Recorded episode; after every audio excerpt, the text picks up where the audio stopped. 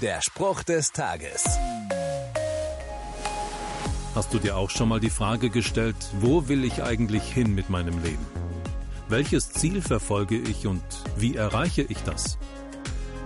Für den Straßenverkehr habe ich ein Navi, das mich sicher ans Ziel bringt. Aber wie ist das für den Rest? Wer oder was gibt mir Orientierung und bringt mich sicher ans Ziel meines Lebens?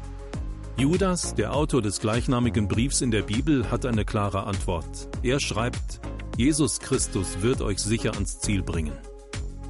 Jesus ist das göttliche Navi, das mir sagt, wo es im Leben bei mir langgehen sollte, um sicher ans Ziel zu kommen. Und was ist das Ziel?